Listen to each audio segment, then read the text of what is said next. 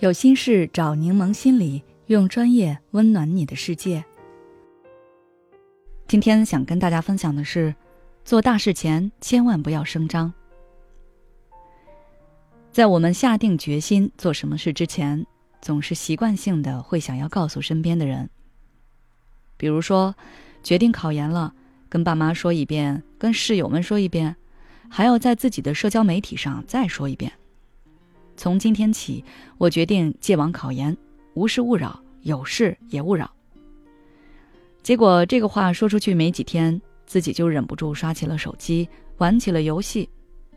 别人要是问起来，你不是要戒网考研吗？你的回答可能就是含糊的应付过去。等过了一两个月，这种三天打鱼两天晒网的日子，终于有一天，你宣布彻底放弃考研。觉得自己根本就不是学习的这块料。其实很多心理测试都表明，如果你把你的目标或计划告诉别人，反而会使目标不能实现。比如，有一个研究者就曾经做过这样一个实验。他邀请了一百六十三人参加实验，让他们写下自己的目标，然后让其中一半人在房间里宣读他们的目标承诺。剩下一半人则是什么也不说。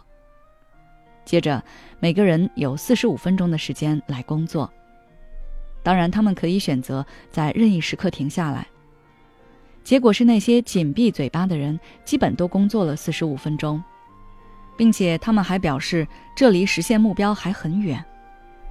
而那些一开始就宣读目标的人，平均工作了三十三分钟，而且他们认为自己已经很接近目标了。之所以有这么大的差别，是因为人会有一种错觉。当你跟其他人宣读目标的时候，你会有一种自己已经开始做，甚至已经基本完成的获得感。你跟室友们说自己要考研，可能连考研资料都还没有买呢，就觉得自己好像已经努力了挺长一段时间。而且你在后期执行的时候，会比自己期望的付出要少很多。因为你说了，就会感觉自己做了。比如，我们会发现很多人喜欢说空话，做了许多承诺，但实际行动却很少。丈夫对妻子说：“等我有钱，一定要带你出国旅游。”妻子听了很开心，会给予丈夫很多正向反馈。丈夫就觉得自己真棒啊，绝对是个好丈夫。实际上，他还什么都没做呢，只是说了一句话。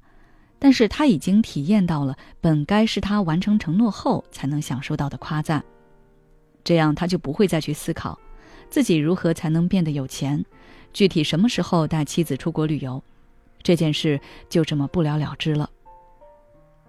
想要提高自己的行动力和意志力，你可以参加我们的成长小屋，老师分享的方法绝对可以帮到你。想要参加也很简单，关注我们的公众号“柠檬心理 FM”。回复“成长小屋”就可以了。提前宣告，除了会让你变得半途而废之外，还容易招致别人的嫉妒和抄袭。我们身边的人未必都希望看我们过得好，甚至越是亲近的人，越容易滋生嫉妒。有句话叫做“害怕朋友过得苦，更怕朋友开路虎”。当你跟其他人宣告你的想法或者你的目标时，不仅你自己会有一种你已经完成了的错觉，别人听了也会感觉你在变得越来越好，你即将拥有某种好东西。这时他们心里可能就会有妒忌和不平衡感。比如有一个网友就说，他本来的名字其实不是这个，当时他爸爸取好以后跟亲戚说了，结果亲戚觉得好就直接用了，他只能被迫换一个名字。